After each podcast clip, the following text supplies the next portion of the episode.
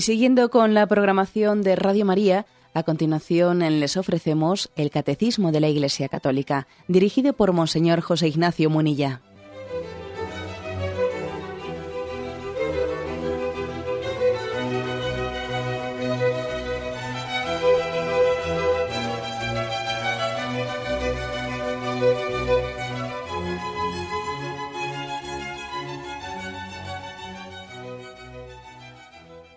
Cordial saludo a todos los oyentes de Radio María. Un día más, con la gracia del Señor, proseguimos el comentario del Catecismo de nuestra Madre, la Iglesia. Padre, este es el título, Padre, así de escueto y así de, mm, de sugerente que tiene este apartado que comenzamos. En la explicación del Padre Nuestro, la que estamos, queremos comenzar, el Catecismo comienza por esa primera expresión, Padre es a partir del punto 2779. Este primer punto dice así. Antes de hacer nuestra esta primera exclamación de la oración del Señor, conviene purificar humildemente nuestro corazón de ciertas imágenes falsas de este mundo. La humildad nos hace reconocer que nadie conoce al Padre sino el Hijo, y aquel a quien el Hijo se lo quiera revelar, es decir, a los pequeños. La purificación del corazón concierne a imágenes paternales o maternales correspondientes a nuestra historia personal y cultural y que impregnan nuestra relación con Dios. Dios, nuestro Padre, trasciende las categorías del mundo creado. Transferir a Él o contra Él nuestras ideas en este campo sería fabricar ídolos para adorar o demoler. Orar al Padre es entrar en su misterio, tal como Él es, tal como el Hijo nos lo ha revelado. Y aquí viene una cita de Tertuliano. La expresión Dios Padre nos ha sido, no, no había sido revelada jamás a nadie. Cuando Moisés preguntó a Dios quién era Él, oyó otro nombre. A nosotros este nombre nos ha sido revelado en el Hijo, porque este nombre implica el nuevo nombre del Padre. Bien, la verdad es que es impresionante observar que el catecismo, este catecismo mayor, está lleno de pedagogía. Antes incluso, ¿eh? antes que ir a hablarnos doctrinalmente qué, qué, es lo que significa la expresión padre, etcétera, hace una primera referencia por eso digo que es muy pedagógico, hace una primera referencia a las heridas que nuestra generación tiene, que cada uno de nosotros tenemos, que nos pueden dificultar comprender y acoger bien esa palabra de padre. Existe en nosotros, en nuestra generación, profundas heridas de orfandad moral, deformaciones que hemos hecho de la palabra padre, deformaciones muy serias. Dice aquí que, dice literalmente, la purificación del corazón concierne a imágenes paternales o maternales correspondientes a nuestra historia personal y cultural y que impregna nuestra relación con Dios. Es obvio que el hecho de que hayamos tenido experiencias deficientes de paternidad o de maternidad en nuestra infancia, en nuestra adolescencia, que hayamos tenido padres pues, que no son perfectos, que hemos sufrido también sus, pecados y sus mm, carencias y sus deficiencias, y también dice no únicamente nuestra historia personal, sino a eso se añade también, se añade que culturalmente, pues a veces la figura del padre o la figura del madre, de la madre, en determinadas culturas, pues han adquirido algunos roles que no son sanos, porque las culturas, las culturas pues, tienen todo el influjo del mundo y también el pecado configura ¿eh? en buena parte ¿no? algunos aspectos culturales. Entonces, uno ha podido ser deudor de que en, la cultura en la que ha nacido los padres tenían un rol determinado que parece que dimitían de los hijos y en otras culturas determinadas pues parece que se asumía esto, una ausencia del padre, una, pues un tipo de implicación de la madre, que al final, es decir, las, los influjos culturales cultura, incluso sin, echarle mucha culpa personal al padre y a la madre, porque también son deudores del influjo cultural, pueden haber hecho que en nosotros quede deformada la imagen del padre o de la madre. a eso añadémoslo, añadémosle pues los pecados personales o las deficiencias de nuestro padre, de nuestra madre concreto, ¿no? ¿Qué ocurre? Que esto nos configura a la hora de después hablar de Dios y decir que es Padre. Proyectamos en Dios ¿eh? El preconcepto que nos hemos hecho y eso nos configura, nos determina. Por eso digo que es un catecismo verdaderamente pedagógico. La verdad es que la evocación de la paternidad de Dios está llamada a tener un efecto pedagógico y hasta medicinal para sanar nuestras deficiencias, las deficiencias que tenemos sobre lo que es la imagen del padre, sobre lo que es la, imagen de, la madre. En nuestros días, nuestra sociedad sufre un mal muy característico que yo lo llamaría como orfandad moral. ¿eh? Muchos niños crecen sin modelos con los que identificarse, de los que sentirse orgulloso. Muchas veces las pautas morales que los padres ofrecen a sus hijos en el fondo, bueno, pues no, no difieren nada de, la cultura dominante, no difieren nada del ambiente. Pues el padre se limita a, bueno, a transmitirle a su hijo lo que en el ambiente se respira, ¿no? Y de esta forma se ha pasado de admirar a los padres, los hijos, pues eh, muchas veces hemos admirado a nuestros padres, hemos visto en ellos pues una figura, un modelo del que sentirnos orgullosos, del, del que imitarlos, ¿no? Se ha podido pasar fácilmente de eso de una admiración o fascinación por los padres a una mera camaradería, que en el fondo es una pérdida de autoridad moral.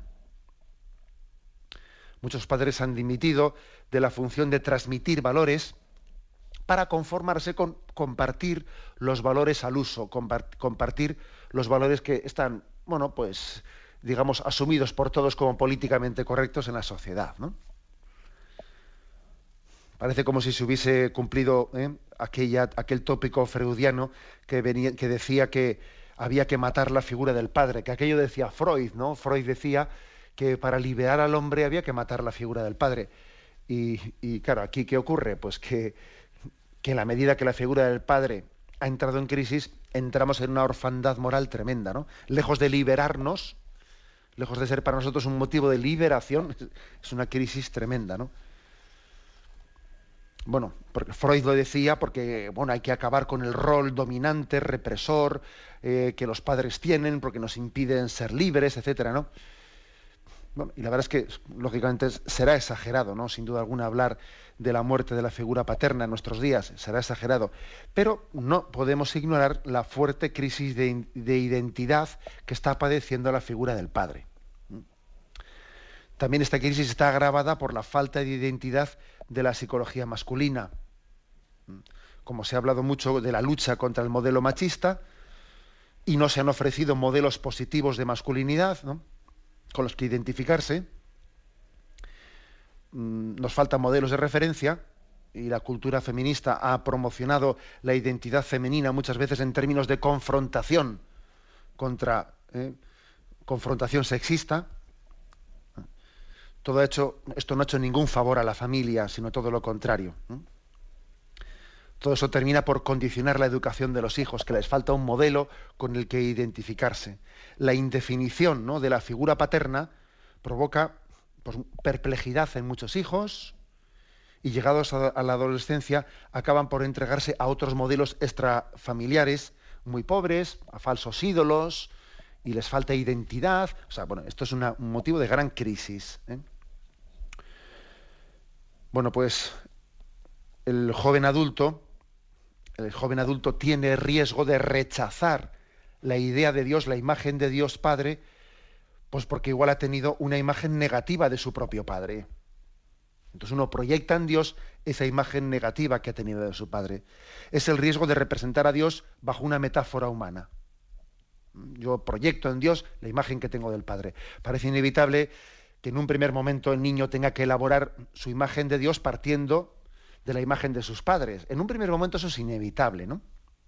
Pero no podemos olvidar que Dios está hecho a nuestra, que Dios no está hecho a nuestra imagen, ¿eh? sino que somos nosotros los que estamos hechos a imagen de Dios.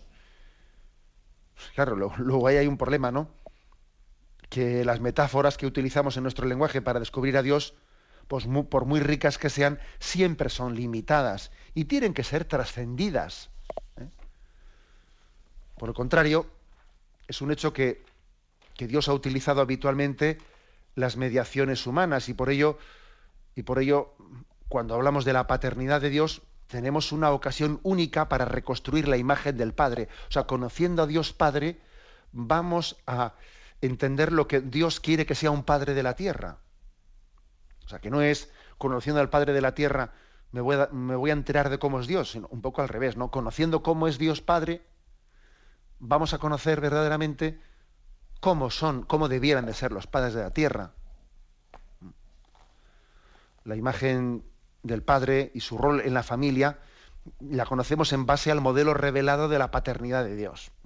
Si Dios Padre es creador, si Dios Padre es providente, si Dios Padre es justo, paciente, fiel, misericordioso, veraz, etcétera, en él encontramos, en Dios encontramos la imagen de la paternidad.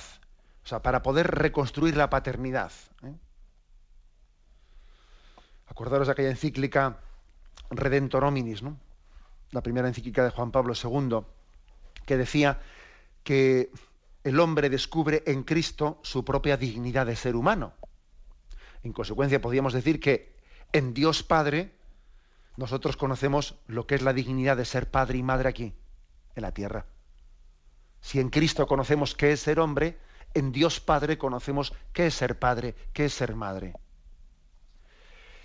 En consecuencia, ¿no? Pues es totalmente falsa, utópica, la pretendida fraternidad sin padre que hoy en día ¿no? se predica en este mundo. Aquí parece que eh, este mundo nos pretende eh, lanzar pues, el ideal de una fraternidad entre todos nosotros, pero sin paternidad, ¿no? sin autoridad moral. Oiga, mire usted, no existe fraternidad sin paternidad.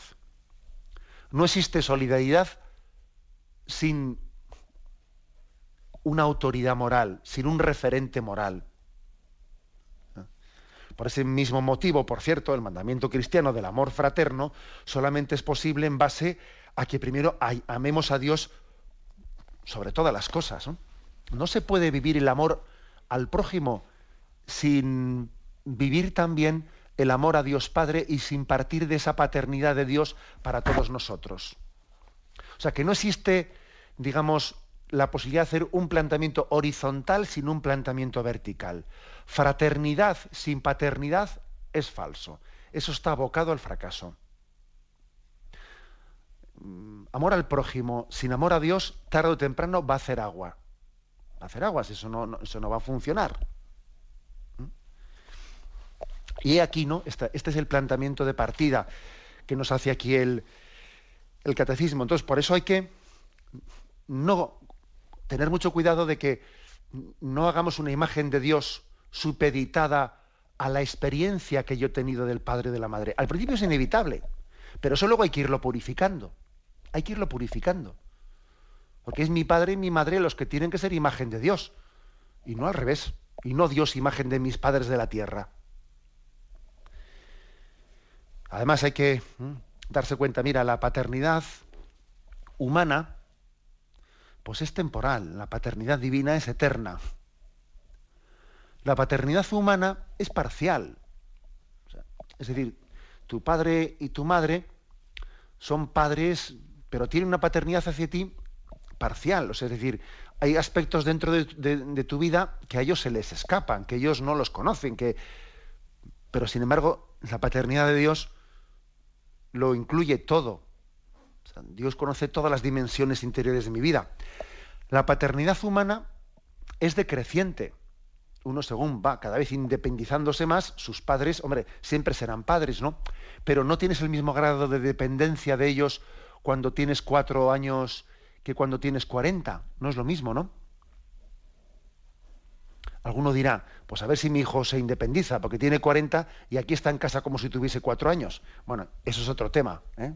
Eso es otro tema que si, podemos después ya hablaremos de él. Pero lo lógico es que la paternidad humana es decreciente. Pero la paternidad divina es creciente. O sea, uno cuanto más cerca está de Dios, depende más de él. O sea, va creciendo en santidad y cada vez descubre que Dios es más padre. Cuando es menos santo, parece que la paternidad de Dios configura menos su vida, pero en la medida que está más cerca de Dios, Dios su paternidad lo, lo envuelve todo. La paternidad humana, bueno, desconoce al hijo, en el sentido que cuando uno es padre, viene un hijo y, también es una caja de sorpresas, porque un hijo es imprevisible, o sea, un hijo, bueno, habría sido deseado, pero aunque el hijo haya sido deseado, luego dice, bueno, yo deseaba un hijo, pero no como este. ¿eh? Como, o sea, los padres no te conocían antes de traerte al mundo, ¿no? No te conocían. Sin embargo, Dios sí. O sea, la paternidad divina es plenamente consciente. Dios te ha conocido desde toda la eternidad. Dios te ha deseado no solo en, digamos, en genérico, no, no, no, no, sino en concreto. Te ha querido a ti, con tu nombre, apellido, con tu forma de ser, ¿no? Y en eso también es distinta la paternidad humana y la paternidad divina. A veces los padres dicen, este ha sido un hijo no deseado. Eso jamás lo dice Dios Padre. para Dios Padre nunca ha existido un hijo no deseado. O sea que vemos que hay diferencias entre la paternidad humana y la paternidad divina. Y aquí lo que quiere decir el catecismo es que tenemos un riesgo. El riesgo de que nuestras limitaciones las proyectemos en Dios. Y tenemos que hacerlo al revés. Es desde Dios, desde Dios, como conocemos la paternidad y la maternidad. Bueno, este es el punto de partida de este punto 2779. Tenemos un momento de reflexión y continuaremos enseguida.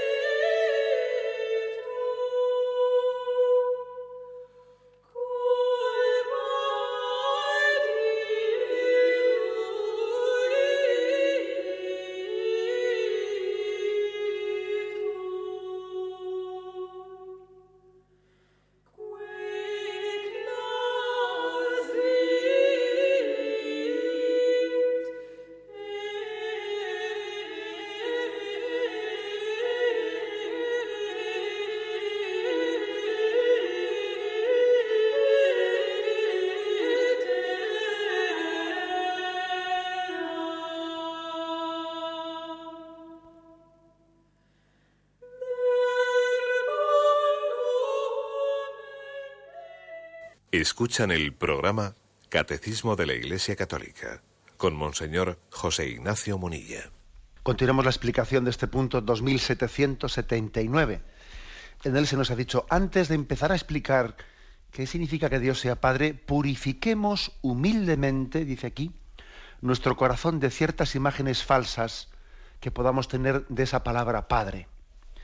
Dice purificar humildemente. Me llama la atención a mí esta expresión, ¿no? Purificar humildemente. Es decir, es como decir, reconozco que yo conozco las cosas bajo una perspectiva muy limitada. O sea, yo tengo como unas. O sea, inevitablemente lo que yo he conocido, lo he conocido bajo unas gafas que tienen un color determinado, ¿no? Y es como uno que tiene unas gafas verdes y claro, todo lo que ve es, de, es verduzco. O unas gafas rojas y todo es rojizo. Y claro, es nuestra perspectiva limitada la que nos impide conocerle a Dios pues de una manera más plena. Pero no, no porque es que lo haya rechazado, no, sino porque tienes una experiencia que te limita mucho, te limita, te condiciona, ¿no? Luego dice, purifícate humildemente, ¿no? O sea, parte de la, parte de la realidad de que tu grado de conocimiento de Dios es muy limitado, Dios es más que lo que tú has conocido. Dios es más. Luego, ábrete a purificar la imagen de Dios que tienes. Y humildemente, ¿eh? Dios se, se irá descubriendo, se irá revelando. Dios se reveló en la Biblia, sí, pero es que además de eso también tú puedes tener ¿no? unas limitaciones, como he dicho antes, unas gafas verdes, unas gafas rojas, por las experiencias que has tenido que te impidan recibir esa revelación de Dios. Por ejemplo, ¿no? Vamos a poner ejemplos concretos. Por ejemplo, si alguien ha tenido en, su, la historia de su vida pues, situaciones duras de maltrato o de abusos incluso, ¿no? de abusos de su padre, pues es muy fácil que haya generado una especie de odio hacia la figura del padre, un, rechazo que después se proyecte en su relación con Dios, porque puede tener una especie de aversión auténtica eh, pues hacia, hacia lo que es la autoridad y, y, en vez de sentir en vez de sentir pues una paternidad que nos llena de dignidad, ¿no? Pues puede tener una especie de reacción eh, reacción de rechazo a todo lo que sea autoridad, que lo entiende como una imposición, que lo entiende. hay, eso ocurre, que ha habido personas que han sido objeto de maltratos y de, y de abusos, que les ha generado una herida, una herida muy fuerte, que les condiciona mucho en su relación con Dios. Y, esto es un, requiere una necesidad de, de acompañamiento por parte de la Iglesia, de, de cada uno de nosotros cuando encontramos una persona así, pues que tenemos que tener una, un, cuidado muy delicado de esa revelación del rostro de Dios. O, por ejemplo, ¿no? cuando hemos tenido, sin llegar a esos maltratos, ¿no?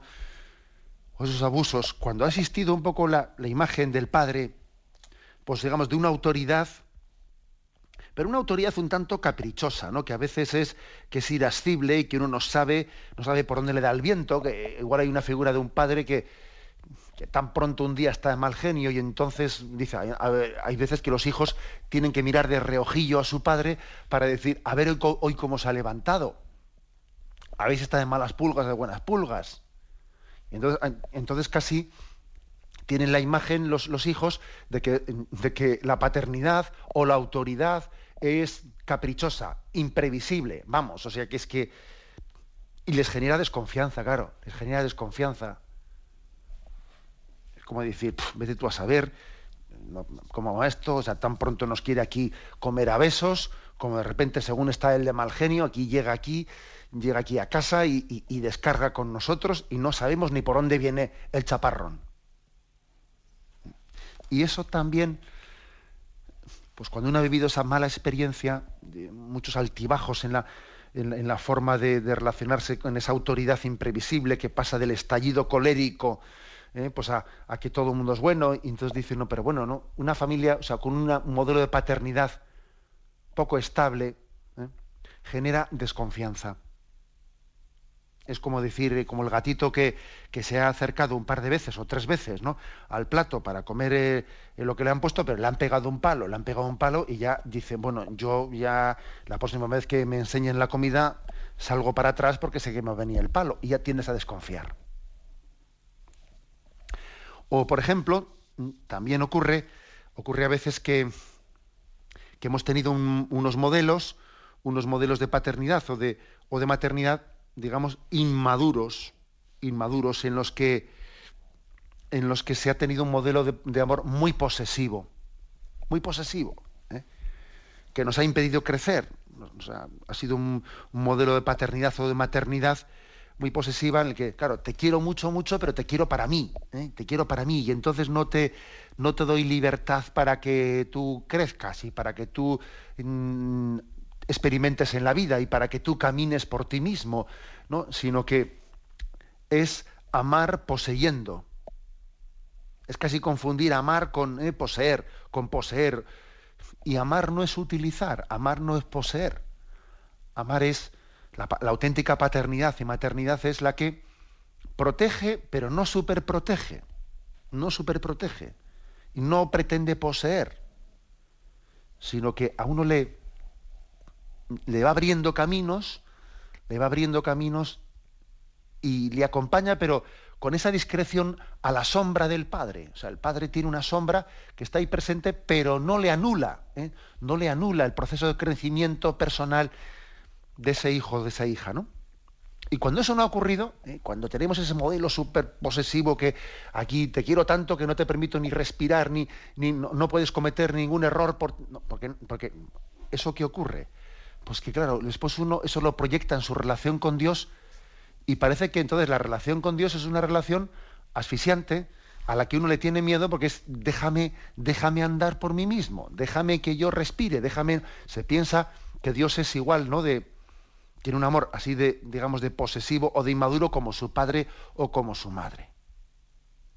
Y, no es verdad. El Señor nos, nos ama, pero el Señor quiere que crezcamos personalmente y que le digamos un sí personal. él, no nos quita, todo lo contrario, espera que personalmente le sigamos, ¿no?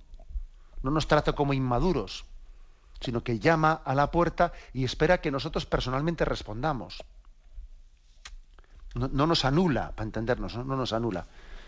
Bueno, pues eso, también cuando alguien ha tenido un modelo de amor en su familia demasiado eh, posesivo, demasiado, también eso afecta en su, en su relación con Dios. Entonces, fijaros que, que este catecismo dice, bueno, examinemos, examinemos nuestras heridas, nuestras experiencias de partida, porque es muy posible que nos estén limitando nuestra comprensión del amor de Dios, del misterio de Dios. Es, por, verdadera pedagogía lo que hace aquí el, catecismo. O, por ejemplo, ¿eh? también, esto es muy frecuente, también hemos podido partir de, de un modelo, de un modelo de paternidad muy, digamos, autoritario, en el que el padre, el padre mm, pues, da una serie de, de normas de vida mm, rigurosas, exigentes, exigentes, quizás el modelo contrario al que está muy, vamos, extendiéndose mucho, ¿no? De una crisis, una crisis de autoridad paterna muy grande, pero también existe, ¿no? Aunque exista, esté muy generalizado el modelo de crisis de paternidad, también existen familias y situaciones en las que uno ha tenido un modelo de padre autoritario que ha podido llegar a ser sofocante, sofocante. Y yo no me refiero por, ser posesivo, ¿eh? que esa es otro, otra faceta, no, sino esto no es por ser posesivo, sino es por, mm, por un modelo machista, un modelo machista en la que parece que la autoridad ha sido más poder que autoridad moral.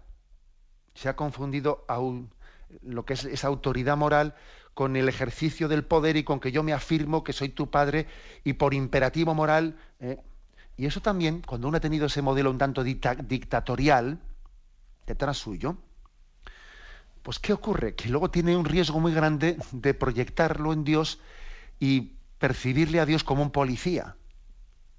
¿eh? Y entonces dice, pues, entonces Dios qué es, ¿no? Que está todo el día vigilándome me, vigila y, me dice, has hecho esto, esto es pecado, lo otro no sé qué. ¿eh? Y puede tener una, una imagen de Dios como que Dios viene a quitarte la libertad. Y claro, y los, mandamientos de Dios, pues son mandamientos en que son, te obligan, te prohíben. Entonces, ser cristiano consiste en, ¿eh? pues en tener que asumir un montón de mandatos y prohibiciones. Y, y, hay mucha gente que tiene esta imagen. No digo que todos sean porque hayan tenido un padre con ese perfil, ¿eh? No, no será por eso, porque también influye mucho las ideologías y lo que se dice del cristianismo y lo que se cuenta de él, pero a veces sí ha influido, a veces sí ha influido, ¿eh? esa imagen superautoritaria o machista en la, que en la que la paternidad viene más por línea de poder que por línea de autoridad moral, claro, que, que puede hacer odiosa la autoridad, puede hacer odiosa la paternidad. Y eso luego se proyecta en Dios, y mandamientos y prohibiciones y no sé qué. Y luego va alguno y dice, aquí todo lo que, lo que te gusta es pecado, porque no sé qué. eso influye, ¿no? Influye. Bien, es verdad, como estoy diciendo, que, también influye lecturas ideológicas ¿eh? que se hacen con respecto al cristianismo, deformándolo, etcétera. Pero es verdad, ¿no? Es verdad que no hay que confundir autoridad moral con ejercicio despótico de un poder, ¿no? No es lo mismo. Y es una tentación continua. Es una tentación que la paternidad vaya por esa línea. Bien, tenemos un momento de reflexión y continuamos enseguida.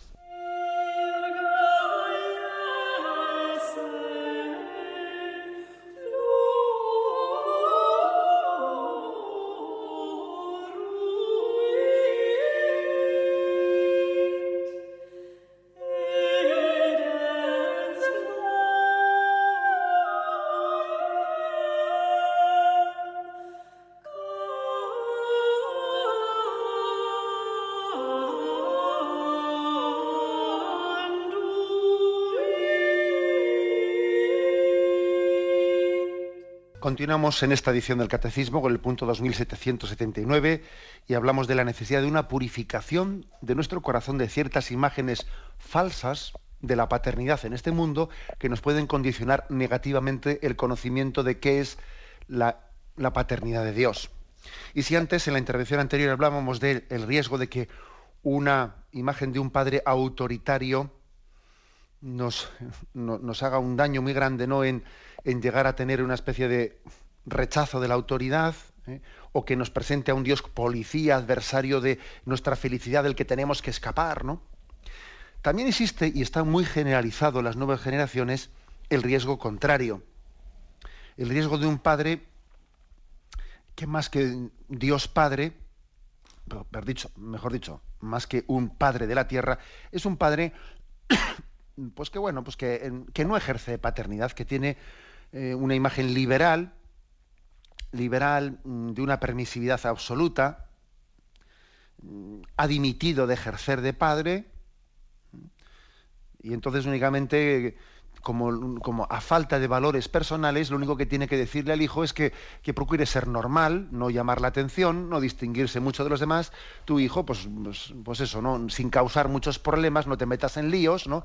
Pero vamos, que no tiene, no tiene unos valores morales que transmitirle al hijo. Y entonces, pues es un padre permisivo, absolutamente permisivo, eh, que, que tiene un gran riesgo de transmitirle al hijo la sensación de que yo, de que mi hijo no me importa, o sea, que yo voy a lo mío. Mi hijo tiene un problema y yo voy a lo mío. Tú tranquilo, hijo. ¿no? existe ese riesgo muy grande de que confundir eh, permisividad o libertad con permisividad y en el fondo esa permisividad supone no me importas, o sea, yo voy a lo mío, mm, allá tú con la vida, o sea, no existe ese riesgo muy grande. Claro, cuando se ama se sufre y esa falta de sufrimiento por los hijos, ese dejarles cada uno, pues que, cometan sus errores sin que darles mayor importancia, etcétera, tan generalizado entre nosotros, ese quitarle importancia al drama de que, el hijo tiene que contrastarse con un mundo ¿no? que está lleno de antivalores y ese, esa dimisión de la autoridad moral del padre en todo ese proceso, pues ¿qué es lo que conlleva? Pues conlleva que mi padre, a mi padre no, es que no le importo. Mi padre tiene otras cosas, está con sus amigos, con el fútbol. ¿eh? Mi padre no participa de, de, mis retos, de mis dificultades, ¿no? O sea, se ha dimitido de la figura del padre. Bajo pretexto de que somos liberales, bajo pretexto de que el hijo tiene que crecer por sí mismo, tiene que abrirse, ha dimitido eso proyectado en Dios supone que, hay una crisis de una crisis de orfandad moral muy grande. Que Dios parece que más que un Dios padre es un Dios abuelo, en mal sentido de la palabra. ¿eh? Que no me tomen mal los abuelos, pero claro, obviamente el abuelo, el abuelo, pues mm, está en un momento de su edad y además tampoco convive con los nietos y el abuelo no ejerce la autoridad con los nietos como, como, la ejerció con los, con los hijos, porque claro, con los hijos se vive, se les exige más, al abuelo le ves de vez en cuando y mira, para una vez que le ves al abuelo, pues oye, pues te da la paga y tú le das dos besos, pero adelante, ¿no? El abuelo no está encima tuyo porque no convive contigo, etcétera, etcétera, ¿no? Algo así también parece que pasa con Dios, que cuando tenemos esa falta de, imagen de, un padre que tiene una autoridad moral en tu vida, que ha dimitido de, de, tu, de lo que te ocurra a ti, pues luego parece que Dios, con Dios pasa lo mismo, ¿no? Pues Dios es, bueno, pues a Dios no le importa si yo soy santo o soy pecador, a Dios qué más le va a importar, además Dios es bueno. Entonces, como Dios es bueno, pues haga lo que haga, todo lo perdonará, etcétera, ¿no? Es una imagen de, de un Dios que no sufre con nuestro pecado, es un Dios al que parece que no le importa nuestro destino y que está también en gran parte originada por una imagen de una paternidad que tenemos en, que podemos tener en esta vida que es verdaderamente deficiente, que es un padre que no se implica, que no se implica en la educación de sus hijos.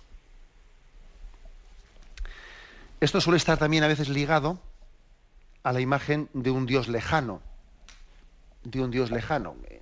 También nosotros hemos podido tener una imagen, una carencia de, de un padre cercano. Padre está a sus cosas, en su trabajo, en su trabajo, en sus, con sus amigos. Debemos de vez en cuando. El hogar, el hogar acaba siendo una pensión a, turnos en el que nos vemos de vez en cuando. Y también eso acaba condicionando no solo esto, eh, también las ideologías y la falta de predicación del mensaje revelado. Pero acabamos teniendo pues, una imagen de un Dios lejano. Algo habrá. ¿eh? Algo habrá que haya creado el mundo. Y se habla de Dios más en términos de algo, de energía, una energía así distante, que de un padre que me quiere, que me espera, que me llama.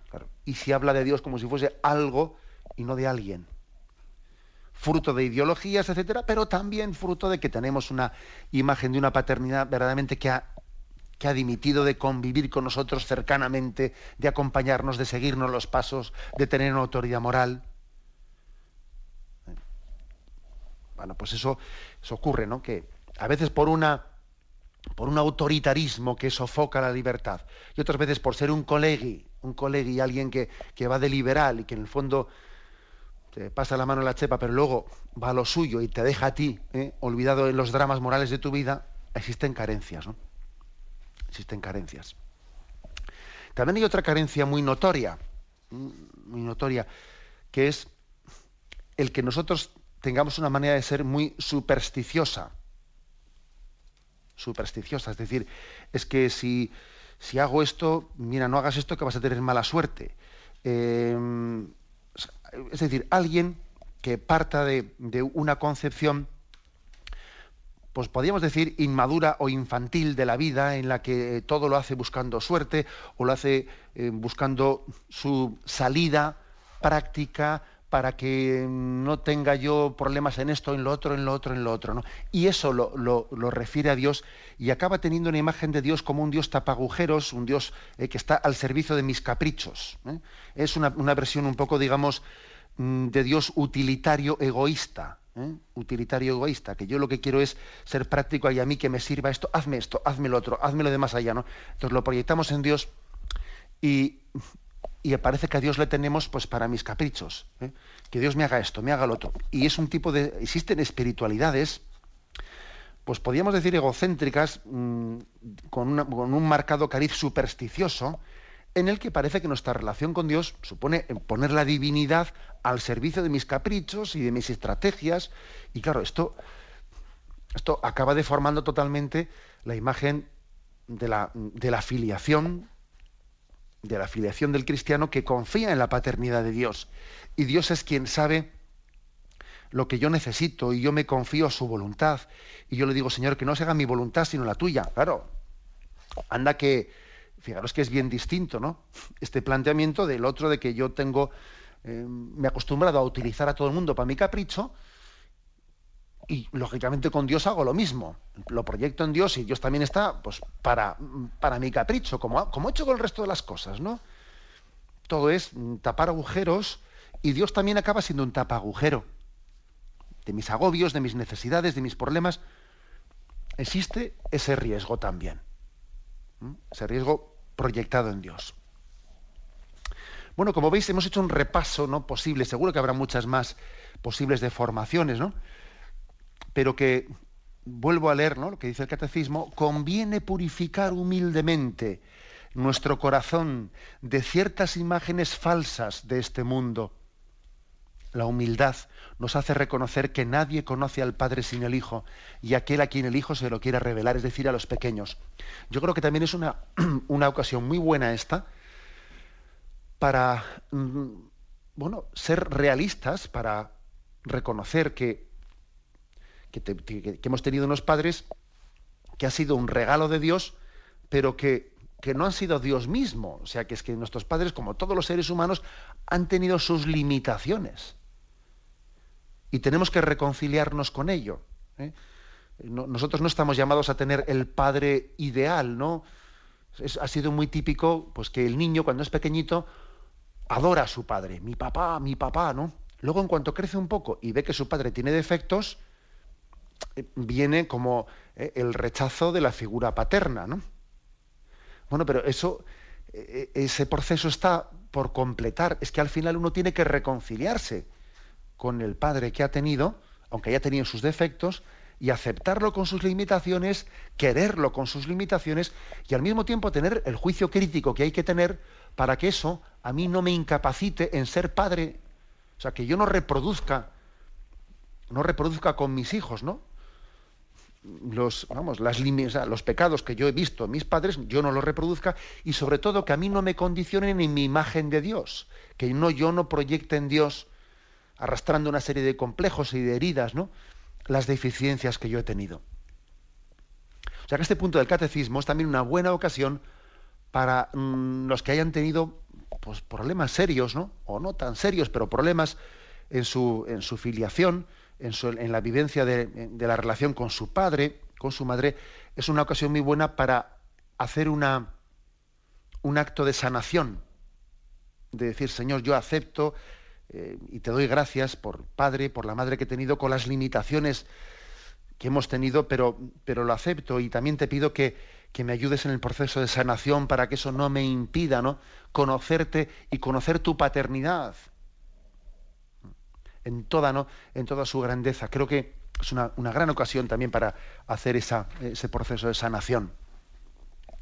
Dios nuestro Padre trasciende las categorías del mundo creado, dice el catecismo. Transferir a Él o contra Él nuestras ideas sería fabricar ídolos.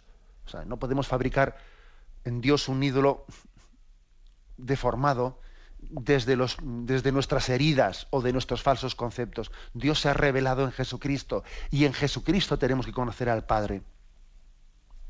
Orar al Padre es entrar en este misterio, en el misterio que Cristo nos ha revelado. Bueno, pues esta es, toda una, una, ocasión de gracia que se nos da. Luego, mañana continuaremos si Dios quiere, pero eh, ha concluido este punto con una referencia de Tertuliano que dice, es que es una gran novedad el que Dios se nos exprese como Padre, es una gran novedad. En el Antiguo Testamento Dios no, había sido revelado así. Luego nosotros también purifiquemos nuestro corazón ¿eh? de, las falsas ideas que tengamos, no vaya a ser que Dios nos quiera revelar una gran novedad de cómo es Dios y yo porque tengo mis gafas, como he dicho antes, de color verde, de color rojo, de las heridas que yo he tenido en mi vida me impida ver esa gran novedad que Dios quiere revelarme. Que el Señor nos conceda la gracia de, eh, de, purificar humildemente, humildemente nuestras heridas, nuestros puntos de partida deficientes para conocer ese misterio que se, que se encierra en esa expresión. Dios es Padre. Lo dejamos aquí, damos paso a la intervención de los oyentes. Podéis llamar para formular vuestras preguntas al teléfono 917 107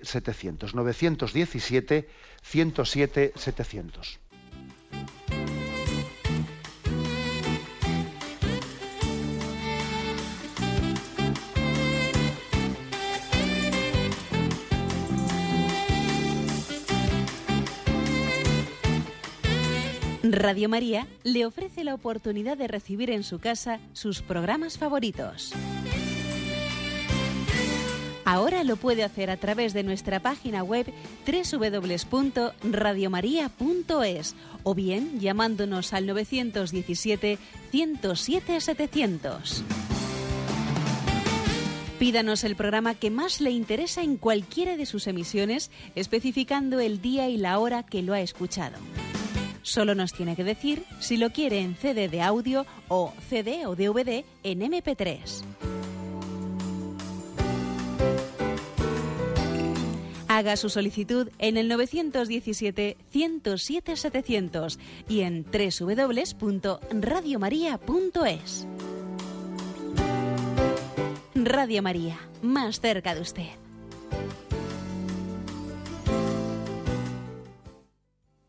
Escuchan el programa Catecismo de la Iglesia Católica con Monseñor José Ignacio Munilla. Sí, buenos días, ¿con quién hablamos? Buenos días, monseñor. Adelante. Bueno, mire, eh, yo soy madre de cuatro hijos y estoy completamente de acuerdo en todo lo que usted dice, pero yo no sé si no hay que volver un poquito a, a la imposición, ¿eh? porque también nos han educado pues en el amor a Dios y un poco en el temor a Dios, porque por propia experiencia le digo que con 29 años una la mayor de mis hijas y después de ocho años casada, pues mm, yo no les he prohibido nunca mm, eh, andar con amistades, a pesar de que me decían, pues, ojo con estos, jamás, jamás les he prohibido a ninguno de los cuatro andar con amistades. Es más, yo decía a las catequistas que me aconsejaban no les dejes andar con estos o con nosotros, yo les decía, oye, también hay que meterse en el mundo, pues si están bien educados, pues al final yo creo que hay que imponerse un poquito y, y reivindicar un poquito la educación que les hemos dado porque, porque al final el mundo les absorbe. Y yo tengo la desgracia, bueno, gracias a Dios ha vuelto a mí y ha vuelto a la iglesia, pero con 29 años eh, ha caído en la droga. ¿eh? Entonces, eh, no, no demos tanta libertad porque en la adolescencia eh, es muy difícil que evangelicen como tú crees que pueden evangelizar. ¿eh? Entonces, bueno, gracias a Dios ha vuelto eh, ha reconducido su vida, pero llevaba cuatro años drogándose y yo no lo sabía. Quería, quería estar a bien con la iglesia, quería estar a bien con el mundo y al final es imposible. ¿eh? Y reivindico un poquito la educación de antaño, que aunque mm, a veces nos pasamos, ¿eh? yo recuerdo que una amiga mía decía en las catequesis de adultos, yo de mayores todavía saco la zapatilla y les doy con la zapatilla porque a veces se ponen insoportables y chicos adolescentes. ¿Eh? entonces por propia experiencia y que nos dejamos aconsejar también en aparte de que hay buenos libros para para poder relacionarnos con los hijos siempre siempre la orientación de un sacerdote bien sea director espiritual que nos dejemos aconsejar porque es dificilísimo educar a los hijos muchas gracias, gracias. muy bien pues sí, ciertamente esa necesidad del principio de autoridad que usted que usted reivindica, bueno, pues yo, mm, yo la, eh, la, asumo. Quizás la palabra imposición es una palabra que, yo se la matizaría, ¿no? Porque es que tiene un riesgo la palabra imposición. ¿eh?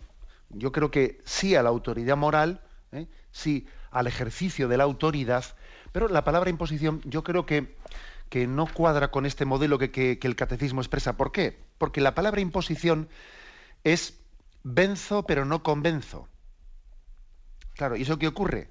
Que si yo a mis hijos les venzo, pero no les convenzo, claro, máxime ya en determinadas edades, porque al principio, pues yo sí que entiendo que, hay momentos en, momentos en los que uno sencillamente tiene que imponerse y punto, porque es que no, no vamos a estar con tonterías. Obviamente hay momentos en los que el ejercicio de la autoridad de un padre tiene que, tiene que imponerse. Pero claro, según el hijo va creciendo en su capacidad de razonar y ver las cosas, pues el ejercicio de la autoridad hay que tener el cuidado de que cada vez, cada vez vaya siendo más acompañado con la transmisión de una capacidad crítica. O sea, esto, esto que yo te pido está ligado a que criticamos, o sea, tenemos la capacidad de juicio crítico de que lo contrario es un desastre, mira esto, mira lo otro, mira lo otro. Porque si cuando el hijo tiene capacidad crítica, o debiera de tenerla, se le impone y no se le, eh, y no se le razonan las cosas, ¿Qué ocurre? Que nos podemos llevar la sorpresa de cuando se quede solo, pues de repente tiene actitudes que nosotros jamás hubiésemos esperado de él. Porque claro, porque es que ya no estamos presentes, nos damos la vuelta y, detrás nuestro, pues nos pegamos la gran sorpresa de la vida. Pero hombre, pero este hijo, ¿cómo, cómo, ha sido capaz de hacer esto?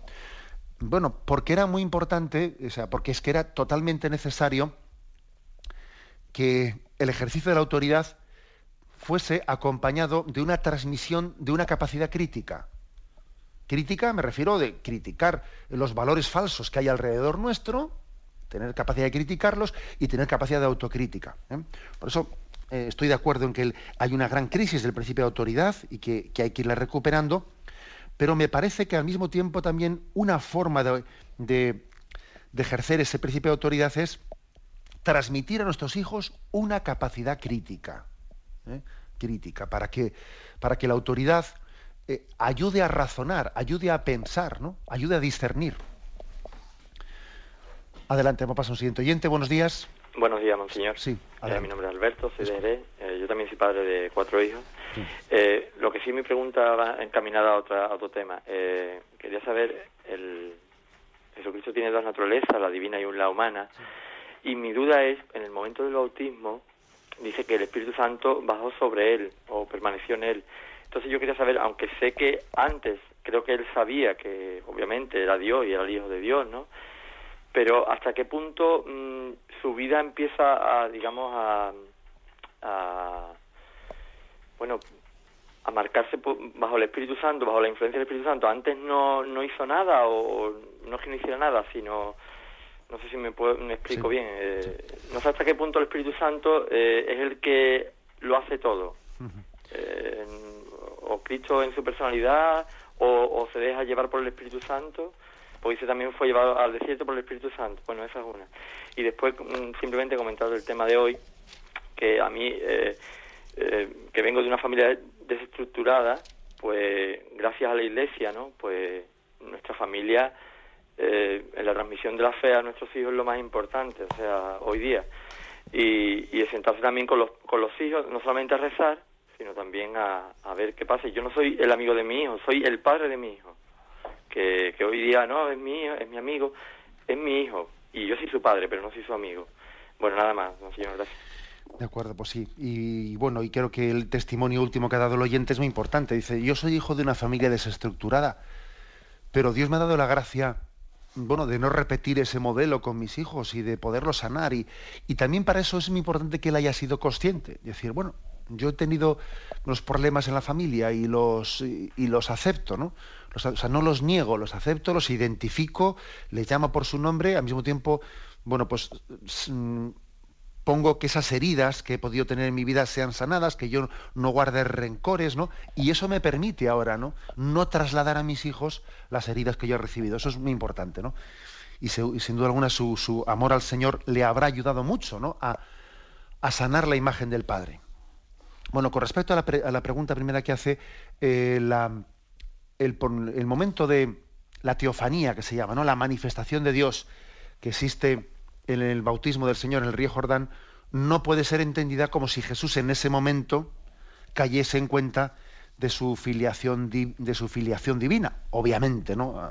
Un autor ha habido por ahí que ha, intentado explicar las cosas en esa dirección y eso tenemos que rechazarlo totalmente, ¿no? se trata de que también el padre el padre manifiesta eh, públicamente eh, la identidad del hijo. Este es mi hijo, mi amado, mi predilecto. Ese, ese momento de teofanía eh, es un momento en el que el mundo, los que allí rodean, no conocen, no tienen como un asomarse a ese misterio de la filiación de Jesucristo y él también va creciendo. Acordaros que también dice el Evangelio, Jesús crecía en estatura, en sabiduría y en gracia. ¿eh? es decir, es un misterio entender de qué manera Jesús va creciendo también en gracia, siendo así que es el Hijo de Dios y tiene la plenitud de la filiación divina desde el primer momento, pero, pero es verdad que también explícitamente dice los evangelios eso, ¿no? que había un crecimiento del Señor en esas tres dimensiones. Crecía en físicamente, en estatura, crecía en sabiduría, es decir, intelectualmente, y también en que humanamente iba teniendo cada vez un conocimiento más pleno de, la relación con el Padre, aunque como, como Dios obviamente su conocimiento era total y pleno desde el primer momento, como hombre también estaba sometido a ese proceso de crecimiento. Hay que distinguir ahí la, eh, mm, pues lo, que podríamos llamar la conciencia humana de la, de la conciencia divina de Jesucristo. Hay que distinguirlo, ¿no? De la naturaleza humana a la naturaleza divina. Luego, bajo este aspecto, eh, debemos de, entender esto, pero no como una especie de, un punto de inflexión, ¿eh? de inflexión del bautismo, sino que eh, Jesús tiene conciencia divina, por ejemplo, cuando le vemos que se pierde en el templo y su padre y su madre van corriendo, aquel joven adolescente que se ha perdido en el templo y, y cuando le reprochan, ¿cómo nos has hecho esto? Tu padre tu madre yo te buscábamos, ¿no? Tu padre y yo te buscábamos, él dice, ¿no sabías que tenía que estar en la casa de mi padre? Y él reivindica muy clara cuál es eh, cuál es su filiación y que su padre es Dios. O sea, que él lo deja claro que él tenía conciencia divina desde ese primer momento. O sea, por lo tanto, no en, no en clave de que ha habido como una inflexión el momento ¿no? del bautismo en el río Jordán, sino que el crecimiento que tiene Jesús del conocimiento del Padre, pues va increciendo humanamente hablando, como hombre, que es Jesús también, ha tenido un conocimiento, un crecimiento continuo en ese conocimiento. Sin negar que también haya tenido, ¿eh? pues no, que el conocimiento que como hombre tiene Jesús del Padre, no es un conocimiento que esté meramente ligado al proceso ¿eh? meramente humano del conocimiento, sino que también pues, en, la teología católica ha hablado de que tenía un conocimiento muy especial, que tenía una visión beatífica, o sea que Jesús, que Jesús tiene un conocimiento como hombre incluso especial, ¿no? porque también la misión que había recibido de redención de los hombres requería que su conocimiento eh, pues fuese también un don del Padre para que su visión profética la pudiese realizar profundamente, pero al mismo tiempo afirmando que existía ese crecimiento en el conocimiento. Bueno, damos paso a una última llamada, aunque sea brevemente. Buenos días. Sí, adelante, le escuchamos. Eh, el otro día le hicieron una pregunta sobre el infierno y otra pregunta también sobre la libertad en el cielo. Entonces, eh, yo pregunto sobre el purgatorio. Eh, aparte de la necesidad de que tenemos que llegar limpios al cielo, si no salimos limpios de aquí, pues está claro. Pero en la Biblia, ¿en dónde se apoya exactamente la doctrina de, sobre el purgatorio? Y la otra pregunta sobre la libertad en el cielo, pues claro, yo veo claramente, ¿no? por algo que he leído, que eh, cuando conocemos un bien, lo queremos y siempre hacemos las cosas por el bien que encontramos en ellas más aparente o más real, pero pues, entonces en el cielo, cuando vamos a conocer plenamente a Dios, pues lo vamos a querer plenamente y seremos, lo querremos plenamente libre. Nada más eso, Señor. Vale, de acuerdo. Bien, con respecto a, lo primero que dice, eh, nuestra la fe católica, mm, la fe católica en la existencia del purgatorio, del estado de purificación después de la muerte, está principalmente basada en los textos bíblicos que hablan de la oración por los difuntos después de, la muerte, como por ejemplo el libro de los macabeos, etcétera. Es decir, si, si es bueno realizar oración por los difuntos para que se purifiquen de sus pecados después de la muerte, quiere decir, de ahí se extrae como consecuencia lógica, pues que existe la posibilidad de que haya un tipo, un tipo de pecados que pueden ser purificados después de la muerte. O sea, en la Sagrada Escritura se habla de la posibilidad de que haya un tipo de pecados que supongan la cerrazón absoluta del hombre a la posibilidad de la salvación, pero también hay otros pasajes en los que se dicen que podemos rezar por el perdón de otro tipo de pecados para que sean purificados después de la muerte. Bueno, pues de ahí se extrae como consecuencia, como una consecuencia teológica, la existencia de un estado, llamémosle purificación o purgatorio, eh, que eso es, esa es la doctrina católica basada en ese tipo de textos. Tenemos el tiempo cumplido. Me despido con la bendición de Dios Todopoderoso, Padre, Hijo y Espíritu Santo. Alabado sea Jesucristo.